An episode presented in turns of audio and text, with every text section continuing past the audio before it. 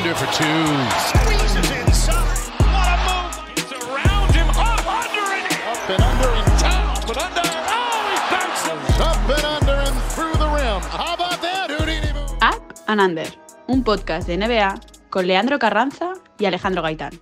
Muy buenas amigos, bienvenidos a un nuevo episodio, un episodio especial de Up and Under en vivo en Twitch con quien tengo acá al lado virtualmente, Alejandro Gaitán, quien les habla Leandro Carranza.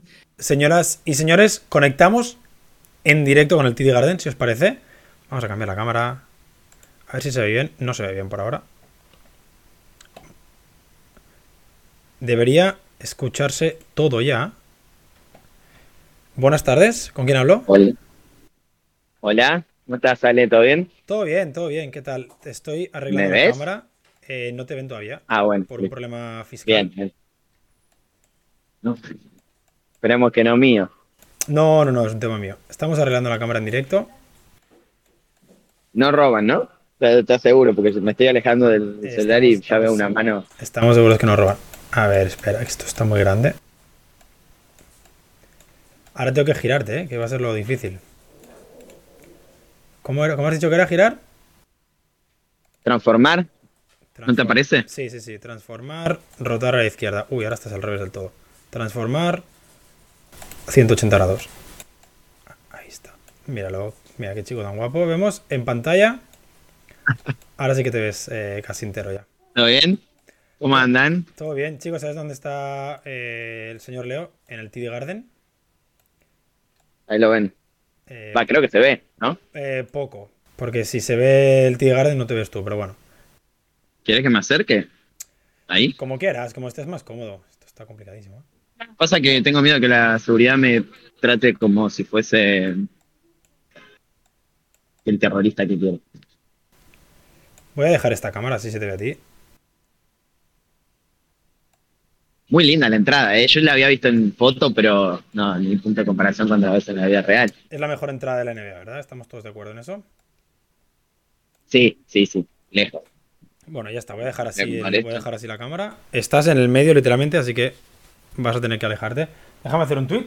Sí, sí. estamos en directo desde el TD Garden con... ¿Cómo te llamas? ¿Hemos dicho? Eh, me olvidé ya. Voy a tuitear con- Ponele lío. casi su- Se mató. Eh, Murió la cámara. Tenemos una persona en el TD Garden. ¿Queréis preguntarle cualquier cosa a Leo? El hermano de Galinari es Leo. Hay, hay viento, acabo de comprobar. ¿Como en Chicago o menos? No, no fui a Chicago, sinceramente, Ah, no te podría decir, pero, pero que ahí hay. Ahí está, listo. Si se cae ahora, yo te juro que me hago hincha de, no sé, qué serían los Knicks, los Celtics, los, no, Sixers, perdón.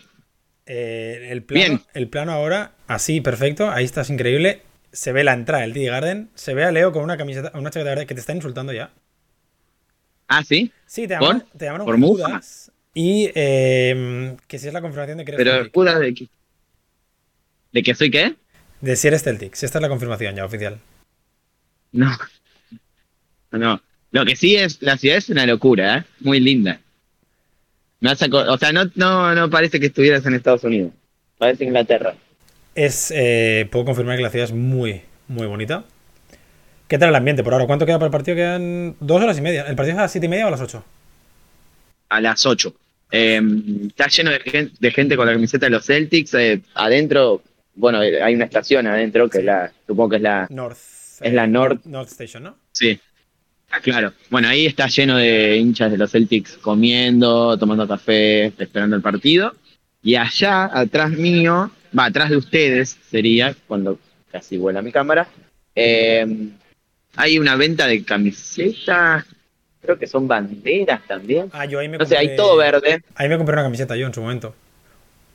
Lindo, lindo, está muy bueno. Pasé por el barrio chino, que es gigantesco, Sí, muy bonito. y, y bueno, la verdad que la ciudad es muy, muy, o sea, está, está muy relacionada con las franquicias. Veo muchas cosas verdes. Me vine para la ocasión, así que no me pueden bardear, no me pueden hacer nada. Eh, preguntan si estás bebiendo cerveza.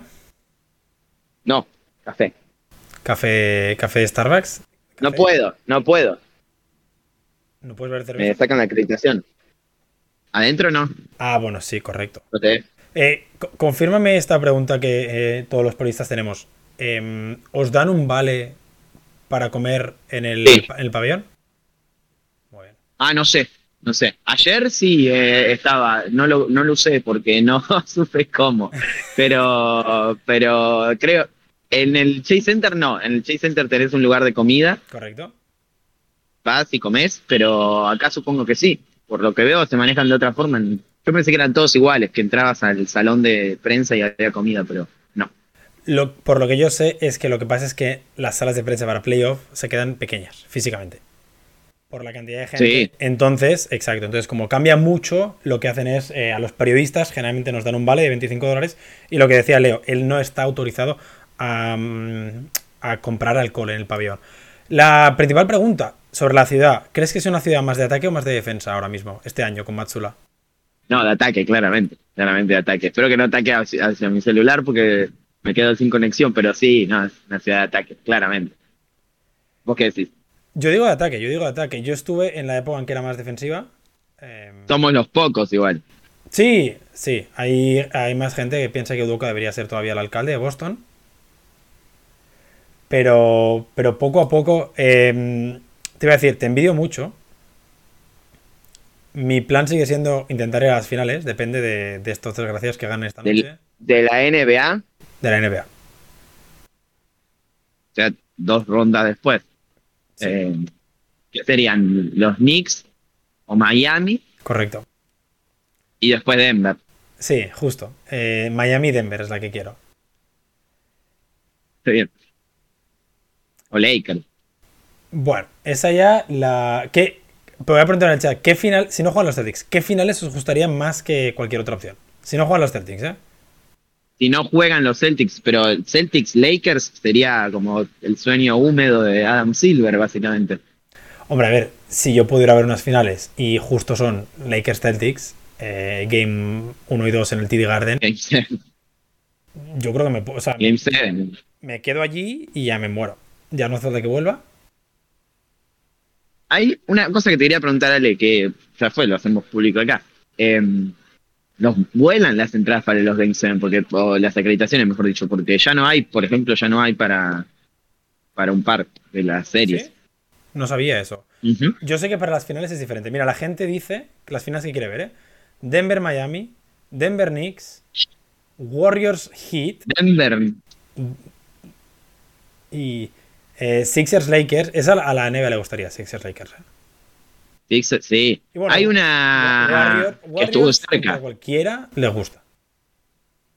Hay una que estuvo cerca de, de- a un tiro, básicamente, de, de Sí. jugarse. La de Warrior Heat. A ver, también es verdad que se han metido, excepto Denver, que, que es el que lo tiene más cerca, se han metido en muchos mercados grandes. Eso hay que decirlo. O sea, la NBA ahora mismo está... mm, le sobran billetes de 100. No... Y otra cosa que es clave, que es, eh, tenés a los dos gigantes en juego todavía. Que no pasa desde 2020, probablemente. Eh, La burbuja. sí, y era la burbuja, que tampoco debería contar, porque las finales Claro. no, no podías venderlas como otra cosa. Pero sí, sí, es verdad, es la primera vez que tienes a los dos gigantes y, y que es una opción real de que se enfrenten en las finales, porque los Lakers han demostrado. Vi- ¿Pudiste ver el partido de los Lakers al final ayer? Que vi que te estás peleando con el metro de Nueva York. Vi segundo tiempo en, en vivo y después vi lo otro, eh, pero sí, lo vi, lo vi, lo vi casi entero. Eh, bueno, eso quería preguntarles, ¿qué les pareció? Porque fue un partido parejo, pero también se quebró en un momento y también los Warriors pudieron remontar, tuvieron un triple de pool de, de ponerse al frente, va, de empatar el partido. Eh, pero, pero es una serie que creo que también se va a definir por detalles y que tiene Anthony Davis nuevamente como el eje de, todo, porque ahora los Warriors tienen que ver qué hacen con, con la defensa AD, si utilizan a Poole como lo utilizaron en este partido, si se decantan por, por Looney.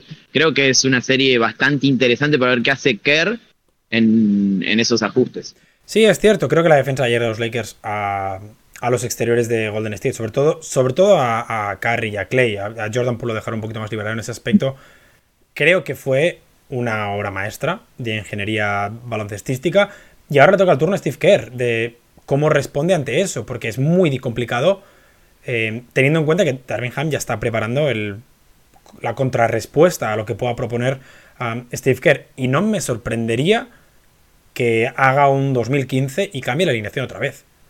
Y de repente se plante Sí. con tres exteriores o con dos interiores incluso por cambiarla. O sea, me refiero que altere de manera importante la dinámica de- del equipo ahora mismo, teniendo en cuenta que ayer, seamos sinceros, los Warriors estuvieron relativamente cerca y ese triple podía haber mandado el partido a prórroga, pero los Lakers fueron superiores. Especialmente, bueno, es que controlaron desde el segundo cuarto, controlaron el partido y estuvieron casi siempre por delante, salvo arranques de locura que tuvo Jordan Poole con los tres triples, aquel, cuatro, aquel 3 más 1, eh, 8 puntos seguidos de Stephen Curry, creo. Y en ese aspecto, los Lakers fueron mejores que el campeón en San Francisco en un primer partido de la serie. Y Ale, eh, una cosa importante que es sacando la, la remontada que no fue finalmente, el único momento en el que los Warriors dominaron la- el partido fue en el primer cuarto y, y con un gran arranque de Clay y de Curry, pero no sacaron ventaja. O sea, fue un momento en el que tuvieron el control del partido, pero no fue suficiente como para poder alejarse del marcador, cosa que Los Ángeles sí hizo cuando controló el juego. Y eso es importante en una serie de playoffs porque los momentos en los que vos sacás ventaja, los momentos en los que vos controlás la serie, los momentos en los que el partido eh, se inclina para tu lado, son esos en los que vos tenés que sacar la mayor ventaja posible, porque si no, el otro rival te va a castigar cada vez que puede y va, y va a sacar una ventaja. Los eh, Lakers hicieron muy bien eso, que es lo que habían hecho en la serie con Memphis. Memphis tuvo partidos, momentos en los que dominó, pero los momentos de dominio de, de los Lakers fueron muy superiores y ahí estuvo la, la- la victoria. Anthony Davis, em, te iba a preguntar si está siendo el mejor jugador grande de, la, de los playoffs, pero la cambio la pregunta, ¿está siendo el mejor jugador de los playoffs? tengo que ver a Jimmy Butler eh, eh, en esta serie. O sea, jugó un solo partido, eh, jugó muy bien. La serie que hizo de primera ronda es totalmente comparable con cualquier otra. Booker y. Va, Booker, no Durant, porque Durant no había sido la gran estrella. estuvieron. Todavía no, no han aparecido en la serie como tal. O sea, jugó muy bien Booker los partidos, pero fueron derrotas. Y yo creo que, mm, que pelea palmo a palmo con Butler, dependiendo de lo que haga Jimmy en, en- Madison, en la serie. Eh, y después no se me ocurre otro jugador, porque a ver, Harden tuvo partidos, no tuvo ratos importantes, o sea, dominio constante de, de la serie contra Brooklyn. Jugó muy bien el primer partido, jugó muy bien el cuarto. eh, y ahora, bueno, tuvo el primer juego este que si mantiene este nivel en la serie es, es increíble porque además sería ante un rival que, que es mucho más complejo que, que los que tenían antes. Creo que queda entre Anthony Davis y, Butler. Sí, le voy a dar el beneficio de la duda a Jimmy porque todavía no jugó, no, no, no, no jugó el, el juego 2. Bueno, en realidad podríamos decir que mm, están en igualdad de condiciones porque han jugado la misma cantidad de partidos. Sí. Sí, creo que todavía llega a llevar más puntos porque evidentemente hizo dos exhibiciones de 56 y 42, pero que Anthony Davis yo creo que ya es el segundo mejor jugador, sobre todo con, con los Suns estando Sí. 2-0 abajo. Eh, hablemos de otra serie, de un partido que viste eh, muy de cerca. Y justo hablábamos de Jimmy Butler. ¿Qué tal el ambiente del Madison en directo? Es una locura. O sea, no sé qué va a pasar hoy. Yo creo que va a ser algo similar porque son ciudades que son muy basquetboleras o basquetbolísticas, pues, como quieran decirlo. Eh, es, es muy distinto a, a, ver, yo fui a, a cubrir al Chase y es, par- es muy parecido a esto.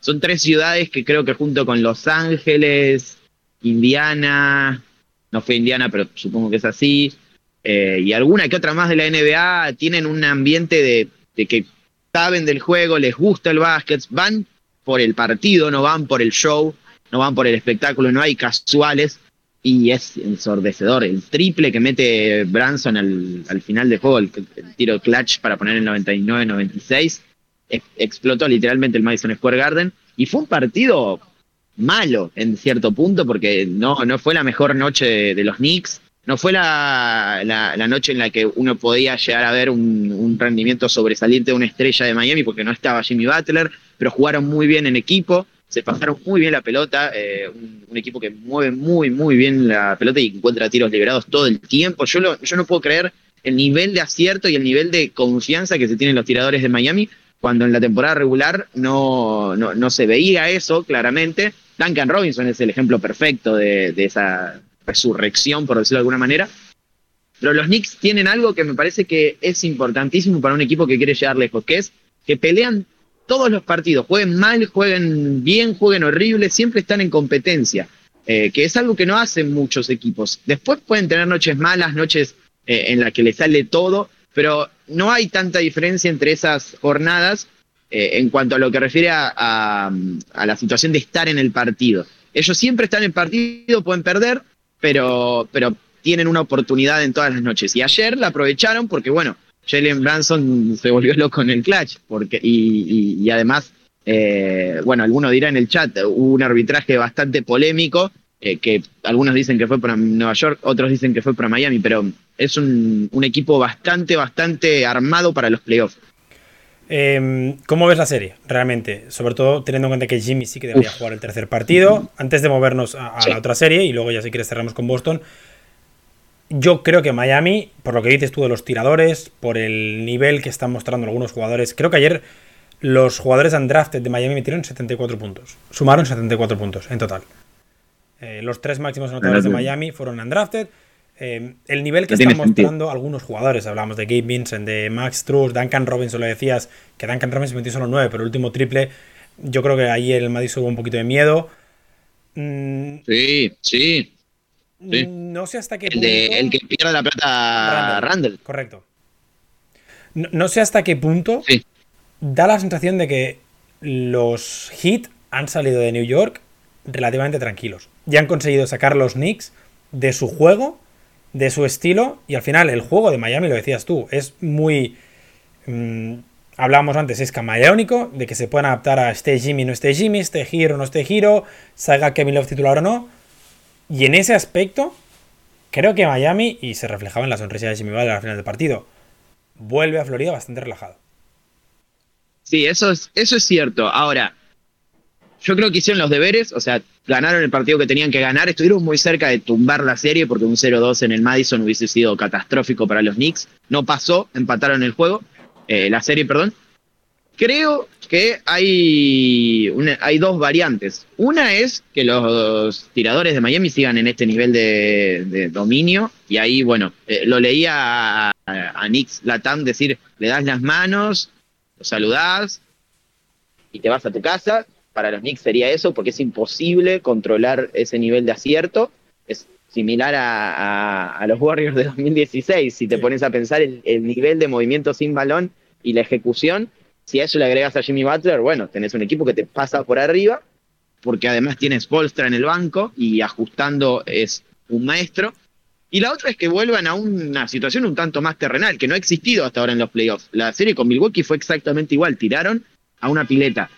Eh, si eso sucede, si vuelven a una situación más terrenal, yo creo que los Knicks tienen una chance bastante grande de ganar uno en Miami y, y de ponerse de nuevo en serie, porque no veo no veo una diferencia enorme más allá de ese, de ese impacto ofensivo de, del acierto que tienen los, los jugadores de Miami. Si eso se cae, que en algún momento supongo que se tiene que regularizar, lo veo mucho más pareja de lo que parece ahora que, eh, bueno, ganaron un partido en el Madison y estuvieron muy cerca de ganar otro. Sí, yo te iba a decir justo eso, que creo que está bastante más igualado de lo que nunca estuvo en la primera ronda entre Nueva York y Cleveland, que en teoría sobre el papel parecía que iba a ser la ronda más igualada uh -huh. de toda la conferencia este y fue una de las menos, eh, una de las más desigualadas en ese aspecto, sin, sin contar, por ejemplo, Brooklyn.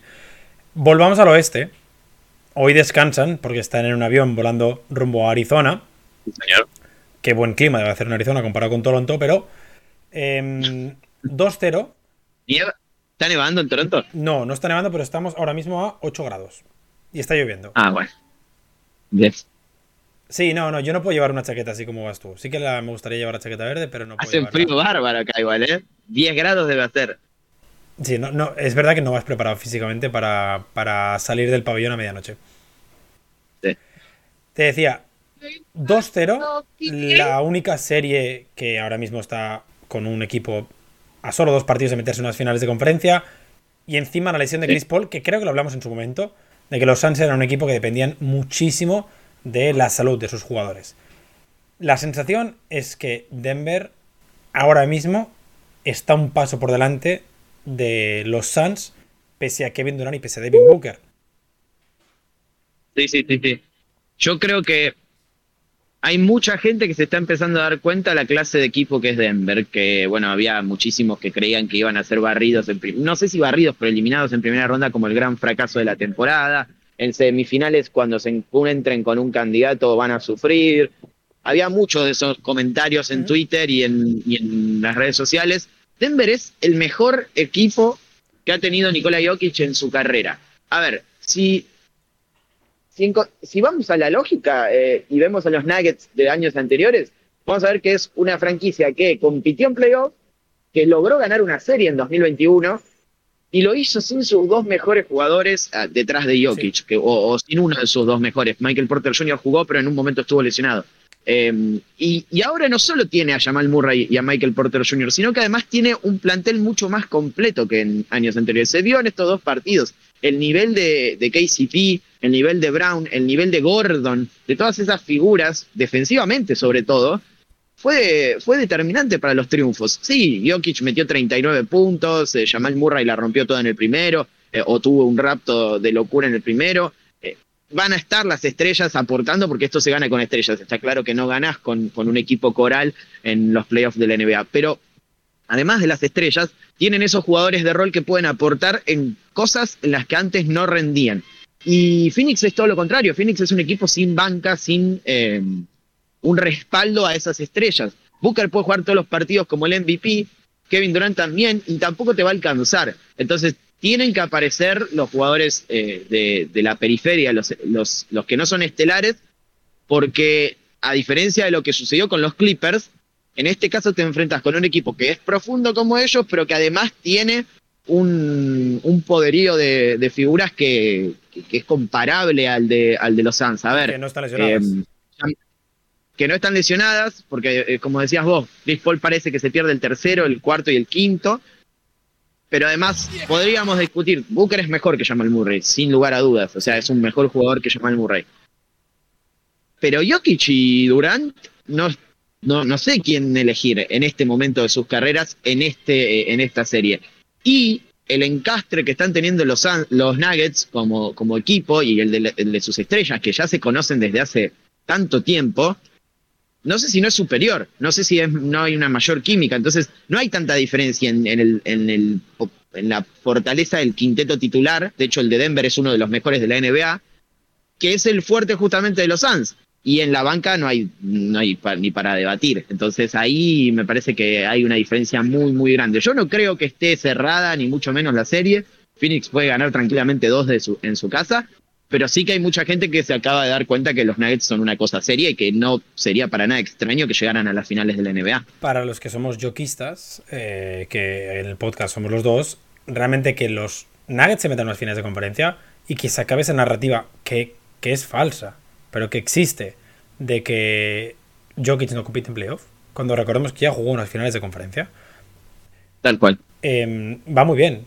Igual que la narrativa de que, que igual esta no la quiero apoyar este año, pero que Joel Embiid no compite en playoff o que, que esta gente no sabe ganar.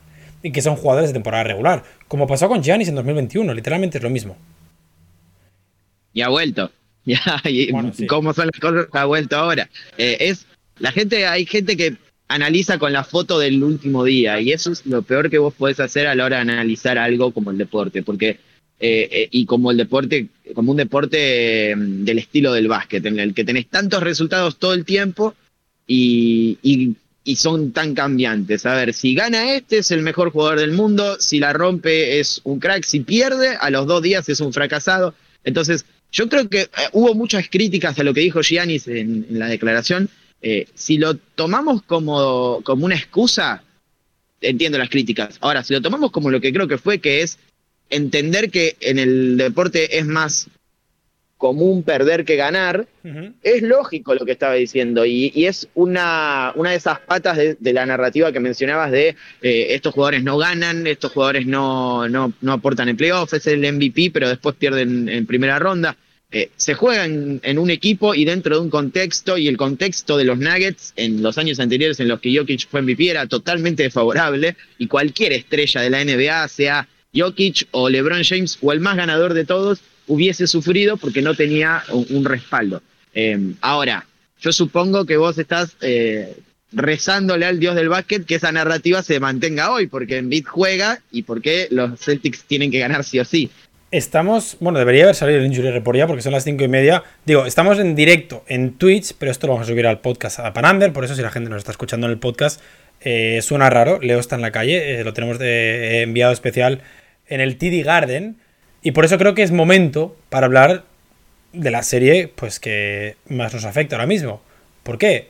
Porque tú estás allí y porque la mayoría de personas que están en el chat ahora mismo son gente de bien, de los Sixers seguramente. Eh, hablabas de Joel Embiid. Yo, y lo, los, los, puse el otro día, yo creo que la ausencia de Joel Embiid, eh, si bien era una gran ventaja para los Celtics, en parte afectó a Boston, porque siento que ellos prepararon una serie con Joel Embiid en pista, y porque creo que cambiaron el sistema de juego, atacaron mucho más la pintura y todo eso, y al principio funcionó, pero en, el tercer cuarto eh, se vio como se les veía en, cierto punto forzados. Hoy creo que la vuelta de Joel Embiid, sobre todo si no está al 100% físicamente, le puede afectar más a Filadelfia que a Boston. Puede ser, puede ser que desde los ajustes sea, sea algo que te, que te desestabiliza. A ver, yo tampoco me creo que Matsula no haya preparado nada para la ausencia de Embiid. Bueno, de hecho, lo decías vos, cambió mucho y, en el primer tiempo fue brutal el nivel de acierto que tuvieron los Celtics en, la pintura y en, el triple. Eh, me parece que depende mucho de cómo, de cómo Filadelfia encare este partido y de cuánto, eh, cuál, cuál, sea el porcentaje de salud que tiene Embiid. Si está al 100% y, y los Sixers entienden que lo del primer partido no es normal o lo del primer partido no va a volver a pasar porque Boston supongo va a ajustar en muchas cosas eh, de, desde los cierres hasta, bueno, justamente vos lo, lo, tuiteabas, las formaciones con las que cierran los partidos. Me parece que va a ajustar en muchas cosas Matsula y van a encarar el primer, el primer tiempo, los primeros minutos, como si fuese la final del mundo, porque saben que eh, les puede pasar algo que es catastrófico, que es perder los dos partidos en el TD Garden e irse 2-0 a Filadelfia, y ahí sí que tenés problemas. Eh, creo que es una, un, un, partido muy favorable para Boston desde esa narrativa, eh, si lo encaran así, porque pueden apabullar al rival desde el inicio. Ahora, si los, si los Sixers logran llegar al último cuarto con chances reales a una distancia cercana en puntos, y nada te garantiza que no vuelva a suceder lo que sucedió en el, en el juego 1, que me extraña mucho porque Boston lo ha mostrado en temporada regular, lo ha mostrado en los playoffs y lo sigue mostrando ahora. Era algo que nosotros hablábamos bastante. Cuando juega contra contenders, cambia la mentalidad y no se permite esas lagunas. Bueno, en el juego 1 se la permitió. Y si lo vuelve a hacer, probablemente se vaya a su casa antes de tiempo. Sí, es cierto. Yo sigo pensando realmente que eh, quien gane esta serie debería salir eh, como principal favorito para ganar el anillo de la NBA. Vemos a alguien con la camiseta de Jalen Brown detrás tuyo. Esa tiene pinta de ser la camiseta buena, ¿eh? La de, la de 180 pavos. Original de jugador. Sí, sí, sí. La sí, de 300. Es la... es la Nike vieja, me parece. Es vieja, un año debe tener. No tiene el 6. No sé si las venden con el 6, la verdad. Eso Tengo como... que entrar ahora. Podrías subir unas fotos y le damos retweet para que la gente eh, la vea.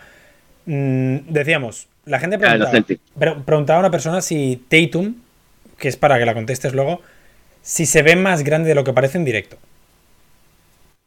No, no lo vi a Tatum nunca en mi vida, así que hoy te la contesto. Eh, y tampoco vi en Bid, que es algo que me gustaría hacer porque el partido que fui a ver entre Miami y Filadelfia también eh, sufrió la ausencia de Embiid en el juego 1 de las semis pasadas.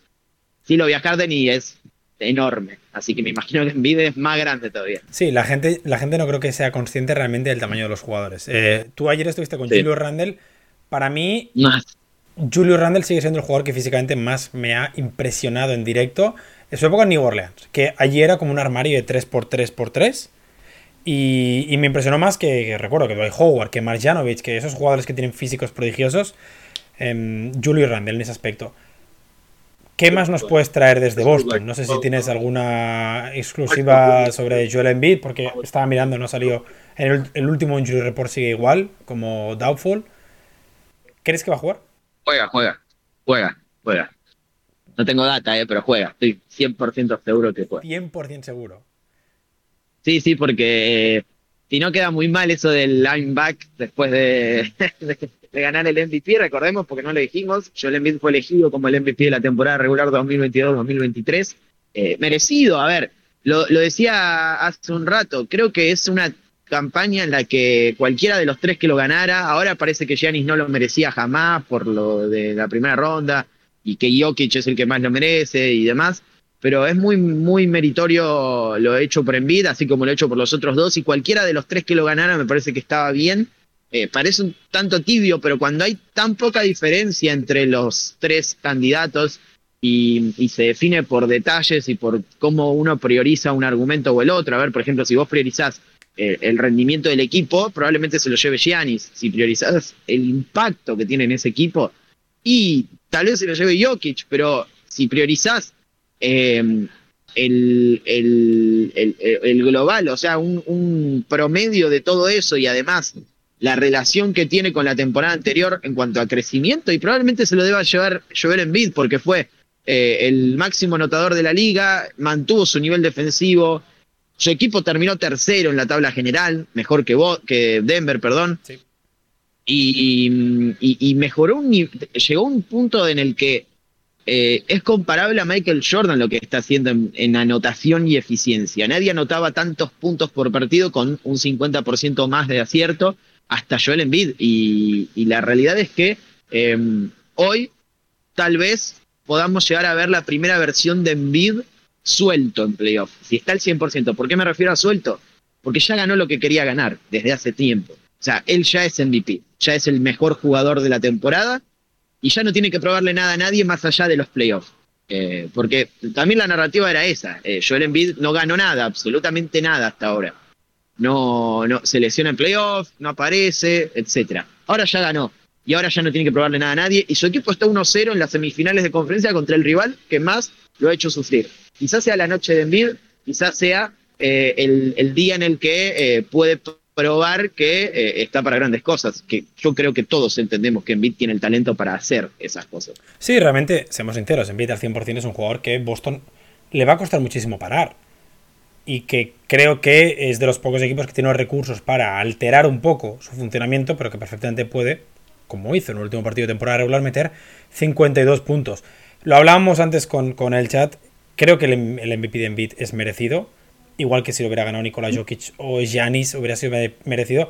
Es que incluso si lo hubieran dado a Tatum o a otros jugadores. Es que estamos hablando de que en la NBA actual hay 5, 6, 7 jugadores que están haciendo números de MVP comparado con lo que pasaba hace 12 años. Por lo que no podemos ya compararlo con, épocas eh, anteriores. Del premio al Ejecutivo del Año, ¿tienes alguna anotación? muy, muy buen trabajo del ganador. O sea, McNair hizo un gran trabajo. Eh, la realidad es que, bueno, hoy me decían Kevin Huerter, me, lo, o sea, dentro de sus grandes movimientos, el más importante obviamente es el de Mike Brown, estábamos hablando del ejecutivo de Sacramento, eh, pero también está el de Malik Monk, que podría haber sido sexto hombre del año, eh, fue una de las piezas más importantes de Sacramento en este tiempo, bueno, en la serie contra Golden State fue determinante más allá de la derrota, eh, y Kevin Huerter, que a pesar de tener una mala serie, esto es lo que mencionaba antes, en la temporada regular fue fenomenal sí. lo que hizo el, el, Colorado ex Atlanta Fox. Yo hubiese mm, ido por el lado de Leon Rose, el, el ejecutivo de, de, los Knicks. Lo hablábamos, no me acuerdo si fue en el podcast anterior, en el que hicimos en vivo. Los movimientos que ha hecho Rose, eh, tanto en la off-season como a mitad de temporada con la llegada de Josh Hart, eh, el, eh, los fichajes, cómo utilizaron el draft, etcétera, fue buenísimo. Las renovaciones, o sea, Mitchell Robinson, bueno, ni hablar de lo de Jalen Branson. Creo que este equipo de los Knicks es pura y exclusivamente una obra de Leon Rose. Y, bueno, miren dónde están los Knicks. Eh, yo entiendo que Sacramento llegó a playoff por primera vez en 16 años, que estuvo al punto de tumbar al campeón defensor, porque no nos vamos a mentir, estuvieron muy cerca de hacerlo. Pero me parece que me quedaba con Leon Rose. Ahora, no creo que esté mal que lo, que lo elijan a, a McNair. No, yo creo que Leon Ross era candidato. Me han gustado también los que están arriba. Al final, eh, tanto No Cleveland. está Pelinka. Pelinka hasta el undécimo. Ha sorprendido. Sí que justo lo estaban Sí, a preguntando en el chat. Claro, Ale, porque hay mucha gente que se queja de eso, de que Pelinka debió haber ganado. También hay que recordar, y lo decías vos en el podcast anterior, que Pelinka hizo un grandísimo trabajo en, la, en, la, en el deadline, pero arreglando lo- las cosas malas que hizo él mismo en la offseason. Entonces, ¿cómo balanceamos ese, ese, eso bueno y eso malo? Porque no, no podemos darle el premio por media temporada o por esa ventana, cuando en realidad también tenés que analizar lo que pasó al principio. Sí, por eso eh, creo que el trabajo que han hecho, por ejemplo, en Utah, en Cleveland, En Denver, Boston también debería haber estado en esa puja por la llegada de Matsura y de Malcolm Brogdon. Leon Rose lo comentabas. Y Monte McNair, para mí eran ellos los que debían estar entre los cinco primeros. Pero al final es un premio que, como tampoco se sabe el 100% cuáles son los parámetros eh, en base a qué se da, si era a las expectativas que has de tener de un equipo o no. Y es el único premio que Claro. no votan los periodistas, sino que votan los propios ejecutivos, que muchos de ellos son amigos entre ellos. Eh, influye bastante, influye bastante. O muchos de ellos, lo comentábamos antes, son ex agentes de jugadores, con los que puede ser que un general manager tenga buenas o malas relaciones. Y por eso puede ser que Leon Rose y Rob Pelinka nunca ganan ese premio. Porque igual la mitad de la NBA ya los odia por lo que pasó hace cinco años con la agencia CAA o con lo que sea eh, que trabajará Rob Pelinka en ese aspecto. Y, y es un punto que no había pensado, pero que les puede afectar a la hora de recibir votos. Pero tres premios para Sacramento, muy, muy merecidos. Ayer colaron a Domantas Sabonis Sí. y a Aaron Fox en eh, las votaciones por el MVP. Creo que los dos se van Sí. a colar en el All NBA. Y la temporada de Sacramento es un éxito total. O sea, no lo has mencionado. Keegan Murray también lo eligieron en el draft. Muy buena decisión. Junto a Tal cual. Christian Brown, mm, de los pocos rookies que seguían eh, en abril, a finales de abril, jugando partidos importantes. Y, creo- y Simmons. Claro. Em, entonces, en ese aspecto, que por suerte ya cerramos tema de premios, solo faltan los All NBAs y los All Defensive y los All Rookies, que ya veremos cuándo los dan. Lo único que quiero saber, y volviendo al MVP, es quién ha sido el desgraciado que no ha votado a Nikola Jokic. Ah, eso es increíble. Eso es increíble. O sea, eh, lo leía a Álvaro Martín decirlo, eh, no tiene ningún tipo de sentido que no haya recibido un voto entre los cinco puestos, eh, los cinco primeros puestos de- de- del MVP. Eh, el que hizo eso tiene que tener revocada su, su posibilidad de votar para la próxima temporada. No puede, no puede ser, no puede ser que pase eso. Eh, y más si es alguien que, no sé, cubre a los Sixers, por decirlo de alguna manera. Sí. Porque ahí ya entra en, un, en una categoría en la que estás votando para bancar al líder del equipo que cubrís porque te conviene a vos y vos no tenés nada que ver con esto. eh, y me parece que, que está muy, muy mal. O sea, no podés, no tienes, no tiene seriedad ese tipo de, de- de decisiones.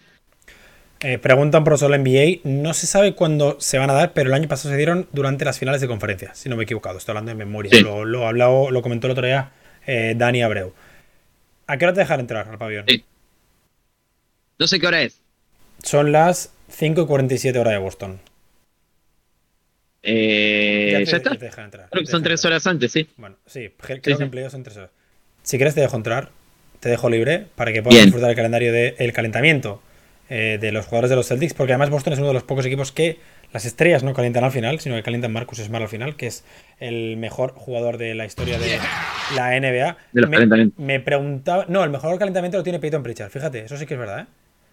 Ah, bueno. Me preguntan, muy, muy, muy importante, si la campera es de King of the Congo. Sí, es de King of the Con. Ahí lo tienes, Thomas. Es de eh, King of the Congo. Dale recuerdos a los jugadores de los Celtics. Nos Le mando tu saludo. Nos comentas qué tal está mm, Joel Embiid. Y nada, te Lo dejamos- hago. Te dejamos con toda la envidia posible del mundo. Te dejamos disfrutar. Ya, em, aquí nos despedimos de Apanander. Muy probablemente grabemos otro podcast esta semana. O muy probablemente no. Nadie lo sabe. Sí. Nuestras agendas son así.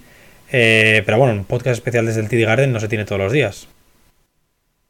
pri- prioricen calidad antes que cantidad en ese caso, y si no, bueno, prioricen calidad y cantidad antes que nada. Pero sí, estén atentos porque, porque se vienen cositas, dirían en Argentina. Se vienen cositas. Eh, Leo, disfruta. Que te odiamos mucho desde aquí. Un abrazo, amigos. Nos Chao, chao, vemos. que vaya bien. Abrazo muy grande, chicos.